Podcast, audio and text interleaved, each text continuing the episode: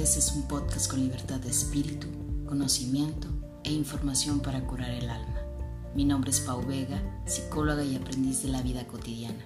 Acompáñame en este episodio, un espacio para la vida, un día a la vez.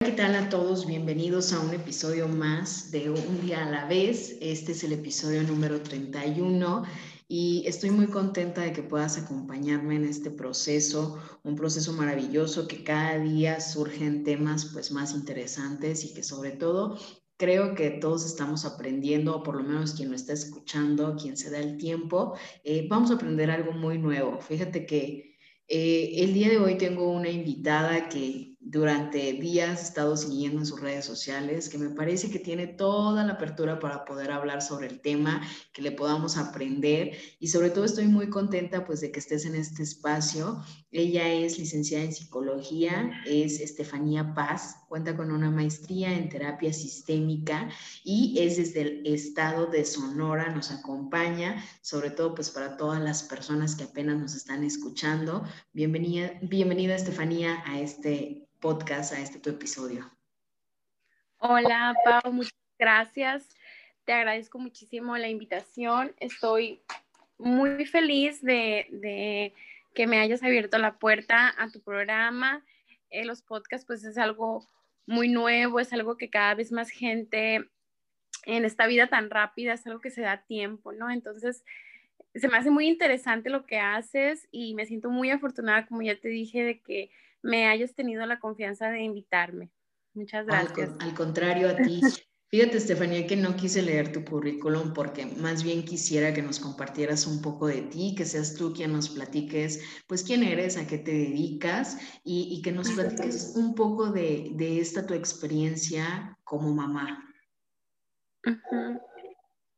Bueno, pues yo, eh, como ya dijiste, eh, soy psicóloga, psicóloga educativa. Mm, soy de Empalme, Sonora, tengo 29 años, eh, vivo con mi pareja y con mi hija Ana Lucía, ya les contaré de ella. Y actualmente me dedico a, en el trabajo en el sector público, en la educación especial, eh, con niños con problemas de aprendizaje y discapacidad. Y aparte, pues tengo mi práctica privada, atiendo aquí por las tardes, pues eh, tengo mis pacientes también de psicoterapia. Y bueno, pues además de mis labores de mamá y, de, y del hogar, ¿no? Fíjense que, que, este episodio que estamos grabando, ya habíamos grabado una pequeña parte anteriormente, pero creo que es un tema muy extenso, un tanto complejo de poder hablar y sobre todo un poco delicado también, lo voy a decir así. Eh, anteriormente yo, yo había destinado como un nombre para el, para el episodio, pero luego conforme estábamos platicando con, con Estefanía, me encantó el tema que ella propuso y creo que tiene mucha realidad y mucho peso con lo que el día de hoy hablamos y hemos estado compartiendo y es la maternidad ni rosa ni gris, ¿no? Eh, creo que es un nombre que desde ahí nos va dando pues mucho tema para hablar, ¿no? Porque a veces creo, Estefanía, que la maternidad sí se ve muy o la platican muy rosa, ¿no? O la platican muy desde el otro extremo, eso sería pues muy gris, ¿no? Y nunca le encontramos así como que la tonalidad suave o la tonalidad media. Y, en cuántos momentos de la vida somos bien extremistas siempre. Digo, yo me considero alguien así todavía, como que a blanco y negro me cuesta mucho trabajo mediar un poco todavía. Pero creo que es un tema que a muchas de las personas que se han estado preguntando ¿Y qué onda con la maternidad? ¿Y cuándo vas a hablar del tema de las mamás? ¿Y cuándo nos va a tocar a nosotras también como mujeres escuchar de esto? Y no nada más para las mujeres que ya son mamás, sino también a lo mejor para quien no es mamá y que tú quieras escuchar y que tú quieras aprender y que tú puedas dar una perspectiva o tener una opinión sobre esto, es muy importante. Platícame un poco, Estefanía, de, de cómo ha sido tu experiencia como mamá. Eh, bueno, pues mi experiencia como mamá yo creo que eh, la pudiera dividir en varias etapas, ¿no? Desde, desde que te enteras que vas a ser mamá, que como te platicaba, yo me enteré en un momento que no estaba en mis planes. Eh, Ana Lucía sí es muy amada, pero pues no fue una bebé que en ese momento fuera deseada ni esperada en ese momento, ¿no? Entonces, esa podría ser la primera etapa, como esta parte de la espera y que después viene, o sea, dentro de la misma espera, como te también te comenté que me entero con la noticia de que ella trae una condición especial. Eh, me dijeron que, bueno, aunque en un principio se miraba muy catastrófico, ¿no? Porque me decían que traía como una especie de trisomía que era muy poco, muy poco probable que sobreviviera. Entonces, pues sí, sí fue ahí mucha, muy contrastante, ¿no? Y eh, nace Ana Lucía y yo creo que por eso me inspiré mucho en este, título de Ni tan rosa ni tan gris, porque la gente a lo mejor eh, puede creer, puede tener la creencia, los que no son papás de un hijo con una condición especial, una discapacidad, pueden creer que es súper difícil y que es un via crucis y, y en realidad uno como mamá cuando lo vive, pues es tu hijo, pues, o sea, lo llevas, lo traes, pero no es como, como se puede, a lo mejor, yo no sé, pero hay gente que me dice, ay, es que haces una labor y tu hija es una guerrera y tú como mamá. Pero para mí, y, más que es mi única hija y esa única experiencia, pues para mí no, no, no es ni más pesado, ni, ni simplemente es la maternidad que estoy viviendo. Perdón que te interrumpa, pero para las personas que a lo mejor nos están escuchando y no entienden mucho de los términos, eh, ¿qué, viene siendo trisomía o, qué fue lo que pasó con tu hija? Sí, me decían que era una trisomía, que es como una, eh, no sé, como una mutación genética. Y mira, yo tampoco soy médico, pero yo me puse después así en Google a buscar imágenes y son niños que nacen deformes, pues, o sea, que no vienen completos, que sus órganos no se desarrollan adecuadamente. Entonces, después nace Ana Lucía y le empiezan a hacer muchos estudios y lo que me habían dicho también, una de las cosas que me mencionaban es que ella tenía espina bífida, que mielomeningocele. Y, y sí, tiene mielomeningocele y muy probablemente tenga otro síndrome, pero son, son los estudios genéticos que ella necesita son carísimos y hasta la fecha ando buscando en una fundación para poder llevarla y ahí me van a ahí me van a, como ya decir, tiene este síndrome, a lo mejor hay tres niños en el mundo con estas características, pero ahorita por lo de la pandemia, muchas fundaciones y muchas instituciones están pues en pausa, ¿no? ¿En qué momento te enteras tú, tú de, de, esto? O sea, ¿en qué etapa de, de tu embarazo o ya cuando nace? Me entero a los ocho meses, un mes antes de que naciera. Entonces, ah, bueno, te decía lo de las etapas. Entonces, como una primera etapa importante fue esa, la espera, saber de su diagnóstico y eh, también una segunda etapa ya fue cuando nace y que la empiezo a llevar con los médicos, que ah, centros de rehabilitación, opiniones de aquí y de allá. Esa también fue como una etapa estuvo a lo mejor muy cargada en, ese, en un principio, pero ya ahorita que ya agarramos la rutina, que ya sé qué terapias necesita, pues ya, ya como que ya todo está más estable. Entonces, siento que ahorita ya estoy en otra etapa, pues que ya estoy en su preescolar, que la llevo, ya no es tan desconocido lo que le pasa para mí. ¿Qué, ¿Qué, ha sido lo más complicado para ti de ser mamá o de tener esta parte o este rol materno? Paulina, que lo más complicado es a veces uno tener, esperar de ti rendir eh, o tener las expectativas de una mujer que no tiene, que no tiene hijos, pues así. Por ejemplo, yo, yo a veces caigo en la trampa de compararme y decir, es que yo quiero ir al gimnasio, quiero hacer esto, pero las mujeres con las que me comparo a veces eh, no tienen hijos, pues, pero yo a veces quisiera o tengo esos estándares o esos ideales pero realmente pues no es lo mismo, pues o sea, aunque quisieras y aunque te quisieras ajustar, cambia tu rutina, o sea, cambian las prioridades también. Fíjate que yo para grabar este episodio, ahora que volvimos otra vez a, reunirnos con Estefanía, pues me di a la tarea de poderle preguntar a mis amigas, quienes ya son mamás, este, a preguntarle así como a conocidas, cómo han vivido su maternidad. Y, de verdad me asombraba mucho esta parte de tener que escuchar eh, que de repente ya no se daban como el tiempo para ellas, ¿no? Y me decían, es que Pau, la maternidad no es tan bonita o no es como todo maravilloso y, la planificación y, ay, sí, quiero comprar ropa y quiero todo esto. Y me platicaban ellas desde otro ángulo la maternidad, ¿no? Y me decían, realmente eh, la idea de querer, de ser mamá es una idea muy preocupante. Y yo creo que tanto para papás como para mamás, vamos quitándole también ahí que nada más las mamás lo viven, porque me decían, realmente es una responsabilidad que no sabes cómo la vas a hacer y cómo la vas a ejercer. Y saber que tienes a otro ser humano y, que tienes que educarlo y que tienes que ponerle límites.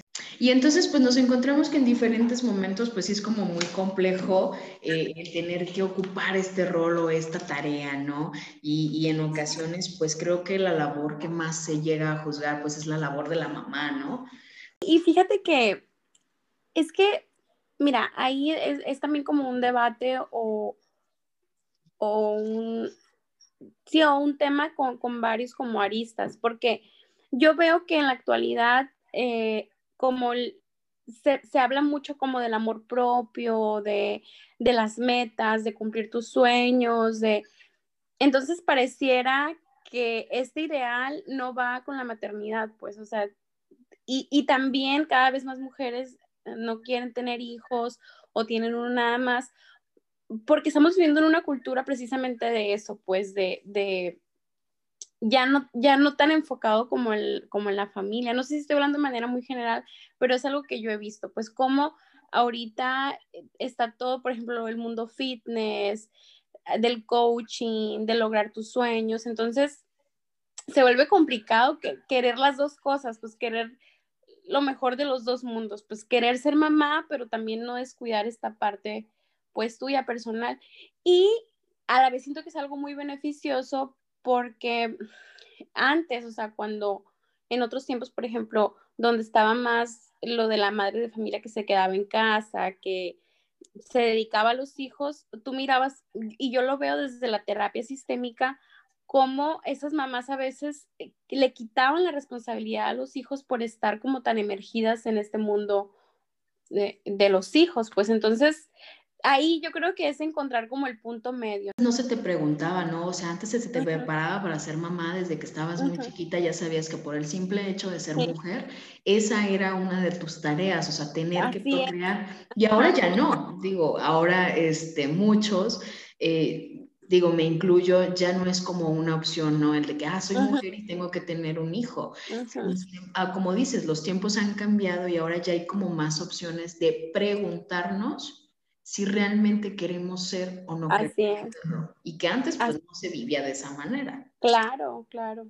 Y hace poquito te digo, estuve así como que leyendo y escuchando diferentes temáticas y me encantó una parte donde decían que el simple hecho de tú ser mamá o de vivir la maternidad es tener que aprender, con el, aprender a vivir el sentimiento de culpa. Porque a lo largo de tu vida vas a vivir con este sentimiento de si lo que le estás dando a tu hijo es lo suficiente o si lo que le estás dando a tu hijo no es lo suficiente. Y hablaban de que la culpabilidad en la maternidad no siempre tenía que ser como un rollo tan negativo o tan gris, como lo hemos fijado, sino que simplemente el hecho de ser madre, pues no, no es algo que a lo que tú estés preparado o te venga en un libro así como que los pasos para ser la mejor mamá. Pero una de las preguntas que, que, hacían mucho las personas y sobre todo en la comunidad de WhatsApp que me preguntaban y me comentaban así como sus casos eh, y sus temáticas, me decían, ¿cómo es la manera en la que uno pudiera equilibrar o uno pudiera manejar ambas labores, o sea, la labor de ser mamá y la labor que tú tienes como mujer y que tú tienes como persona. A mí hubo algo que me dijo un doctor y yo así cuando me siento culpable, porque sí es cierto que la culpabilidad se vuelve eh, parte tuya, o sea, siendo mamá siempre te estás cuestionando si lo que estás haciendo es correcto o qué consecuencias va a traer en el futuro lo que estás haciendo. Y yo me acuerdo que una vez llegué así con un médico y yo me sentía muy mal porque yo tenía como este patrón que cuando a mí se me enfermaba Ana Lucía, yo sentía que era mi culpa. Entonces un día yo le comenté al médico, es que yo me siento mala mamá, le dije. Y el médico se me quedó viendo y me dijo, mira, o sea, la traes bañadita, la traes limpia. Yo te voy a decir algo, me dijo, las malas madres nunca se preguntan si están haciendo las cosas bien, me dijo. Entonces, parte de ser buena mamá, y el doctor me lo dijo, es estarte cuestionando siempre si eres buena mamá, porque yo creo que esa evaluación te hace ir mejorando cada día. Y a mí se me quedó bien grabado esas palabras del pediatra. Y, y, es algo que yo he contado, o sea, cuando me, me empiezan a preguntar que, que, si lo que están haciendo es correcto, le digo, es que una mala mamá nunca se va a preguntar si está bien o no. O sea, bueno, no sé si existen malas mamás, ¿no? el, pero médico así me lo dijo, ¿no? Él es su experiencia con tratando y tratando con... Eh, y bueno, me, me, quedó como eso, eso bien grabado. Y del, del, equilibrio, de cómo equilibrar, yo te, yo te platicaba la vez pasada de la flexibilidad, ¿no? Y el buen humor, que, que yo creo que, que, es eso, tener la flexibilidad de que va a haber días buenos, que va, va, a haber días malos. Te ponía el ejemplo de los chicken nuggets, ¿no? Porque a veces son comidas como muy rápidas que, bueno, de no darle nada, te digo, va a haber días que le vas a dar chicken nuggets, que le vas a dar algo que tengas a la mano, pero a lo mejor va a haber días que le vas a hacer tus lentejitas con su pollito, o sea, es como saber que, que, que la vida no es perfecta, que tú como mamá te vas a equivocar y está bien, o sea, es parte de... Entonces, como no exigirse, ¿no? Tanto. Así es. Y, y, que yo creo que también se vuelve algo difícil, ¿no? Porque, no sé, digo, el simple hecho, como decían, de, de saber que ya tienes gente a tu cargo, que ya es tu responsabilidad y, y, de repente como atender tantas labores, digo, una mamá la hace de psicóloga, la hace de maestra, la haces de cocinera, la haces de enfermera, la haces de médico, la haces de, de todas, de todos, de todos modos. Y de repente esta, esta pregunta que me decían mucho de, de Pau, pues es que yo cómo le hago para poder atenderme, para poder yo también estar, disfrutar de mis tiempos y en el momento en que yo voy al baño, ni siquiera me dejan ir al baño mis hijos, ¿no? O sea, ya me, me decía una amiga, yo voy al baño y te lo juro que son contados, yo creo que los minutos en los disfrutando, porque hasta ahí ya me están preguntando de, oye mamá esto, ¿no? Oye mamá el otro. Y qué cosas que tú dices son cosas tan cotidianas, pero que hay personas a, los que, a las que sí les pega y sí les impacta, o sea, que no para todos se vuelve como esta parte tan chusca, decir, ah, pues ya no puedo ni ir al baño porque mi hijo ya me va siguiendo hasta el baño. Y, de repente entras en esta exigencia que el mundo nos vende y que tú te has querido comprar, de querer ser la mejor mamá. Yo creo que quitemos esa idea de, de, de qué es ser lo mejor, ¿sí? Mira, aquí yo, yo me gustaría aprovechar este podcast para reconocer a esas mujeres, por ejemplo, que por situación de, del trabajo, de su pareja, se tienen que mudar a otra ciudad y tienen a sus bebés y están sin una red de apoyo. Híjole, o sea, esas mujeres sí son mis heroínas, la verdad. Que, hay una frase en inglés que, me, que dice, se requiere de una aldea para, para crear a un hijo.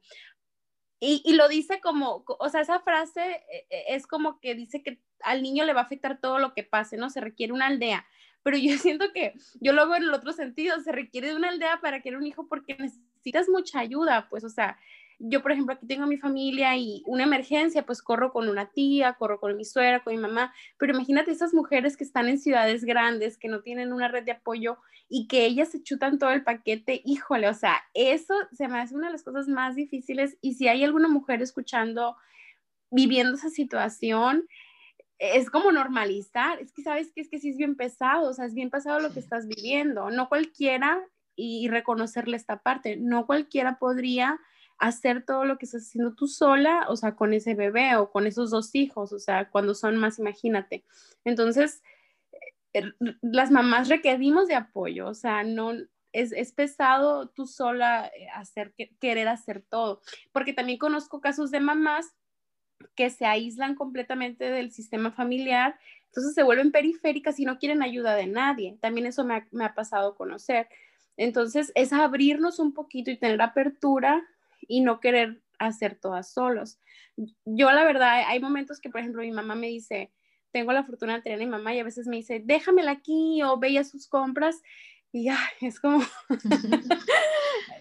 O me he bañado, así, cuando no está, no está Ana Lucía aquí que me meto a bañar, ay no, Pau, disfrutas, o sea, sí, y sí es algo, sí cambia, sí cambia la rutina, cambian tus tiempos.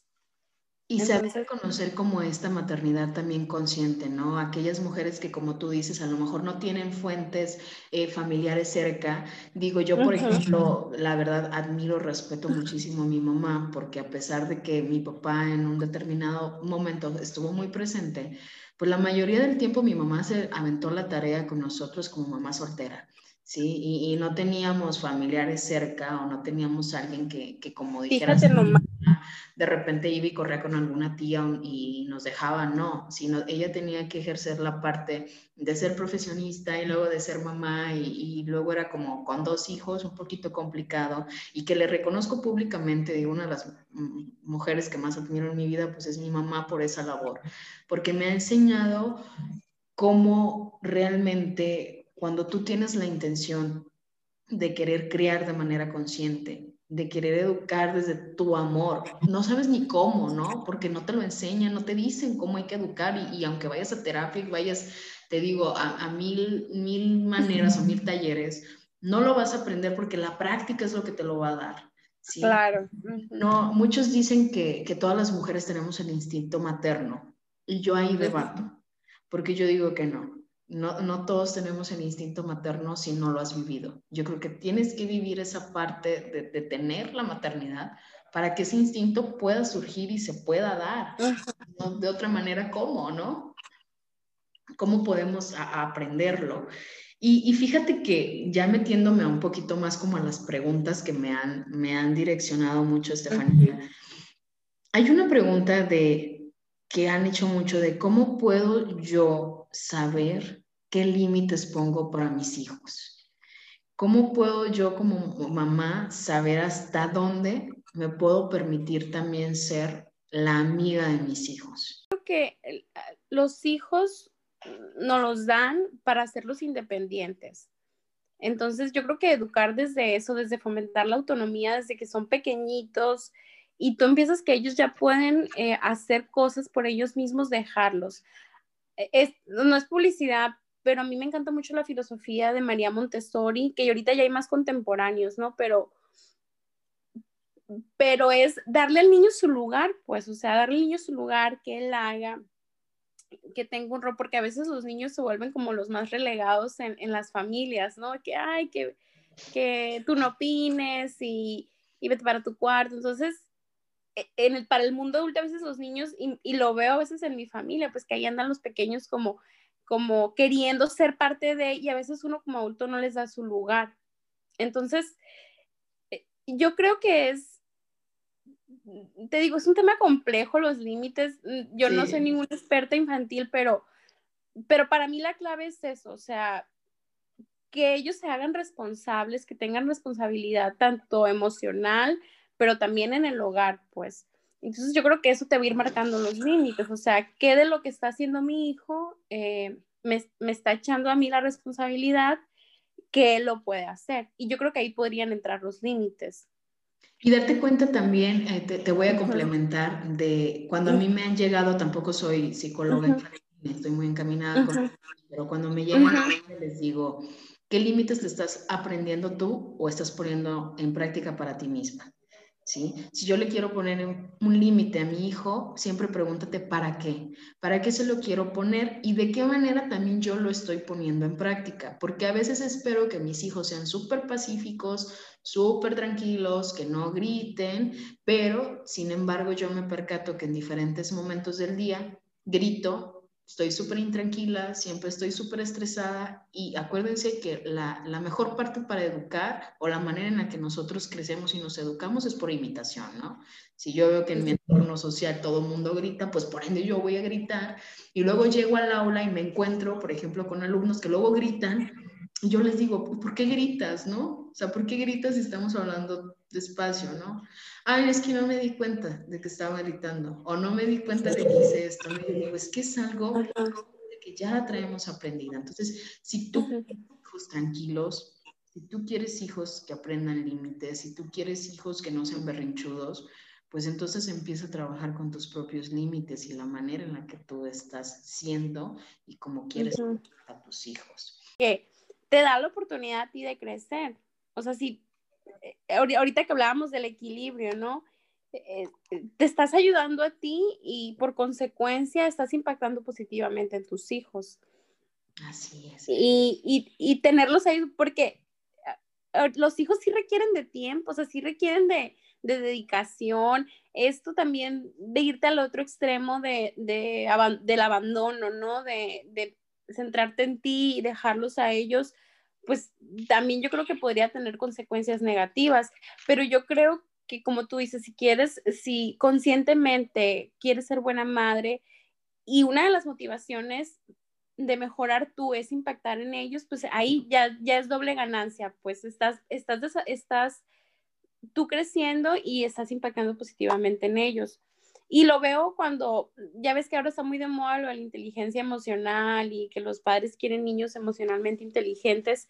Entonces van, vienen con nosotros los psicoterapeutas y, y, ahí se dan cuenta que ellos tienen que trabajar primero sus emociones para educar en las emociones a sus hijos.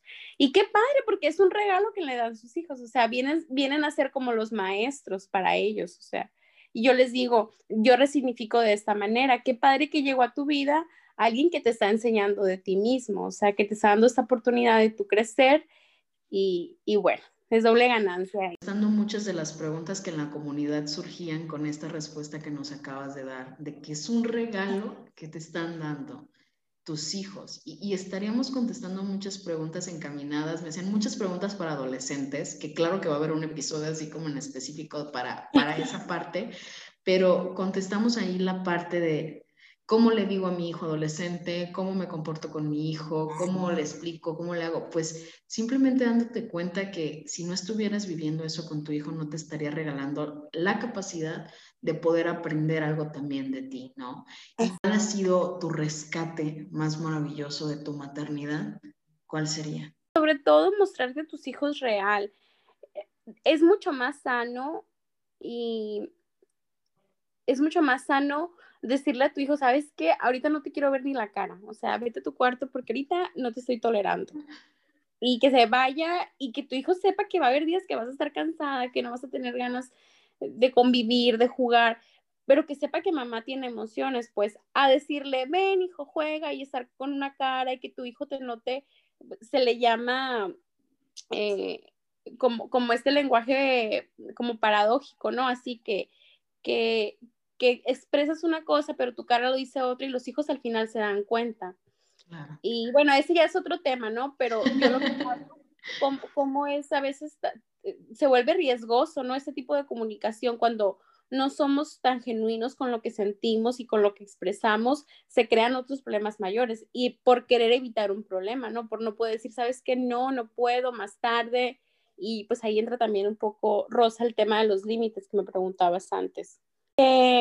Que hay que aprender a fluir con la vida, que, que podemos planear muchas cosas, pero pero la vida siempre nos sorprende con algo mejor. Yo creo que ese fue el mensaje que trajo mi hija para mí, mm, mm, porque yo antes creía que, o sea, simulaba que tenía el control de las cosas, Entonces Ana Lucía me dijo, a ver, chiquitita, o sea, tú puedes hacer y tener tus planes y, y, no es que, y no es que no se vayan a cumplir esos planes, no, pero a veces se cumplen cosas mejores. Entonces, desde un punto de vista pues esperanzador, ¿no? O sea, que, que así me gusta, creo que es la manera más fácil de sobrevivir, pero, pero yo creo que eso fue lo es lo que yo rescataría, Paulina, que, que no lo puedo controlar todo y está bien, porque, porque vienen cosas mejores.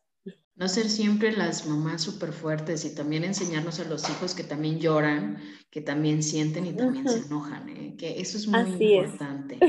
Fíjate, Estefanía, que en algunos episodios hemos hecho alguna recomendación, los invitados de alguna lectura, esto con la idea de, crear una comunidad eh, lectora.